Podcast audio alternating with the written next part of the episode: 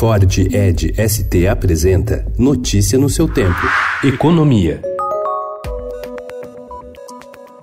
O governo vai facilitar a importação de bens de capital e de informática com impostos reduzidos. Enquanto a abertura comercial do setor, prometida pelo presidente Jair Bolsonaro, não sai, a equipe econômica tenta agilizar a retirada de tributos para a compra de bens que não tenham similar produtos no Brasil, como máquinas pesadas, equipamentos industriais e partes de computadores.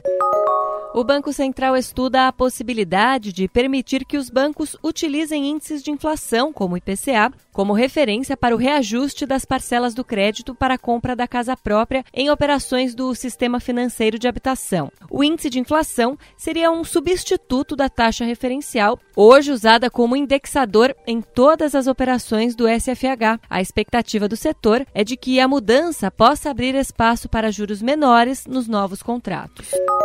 O presidente Jair Bolsonaro não descarta que parlamentares façam mudanças na medida provisória que liberou saques de até 500 reais de contas ativas e inativas do FGTS. Na avaliação dele, porém, é preciso observar o impacto de eventuais alterações no financiamento de casas populares, uma das funções do fundo. Eu acho difícil tomar a medida nesse sentido, mas tem todo o direito de tomar.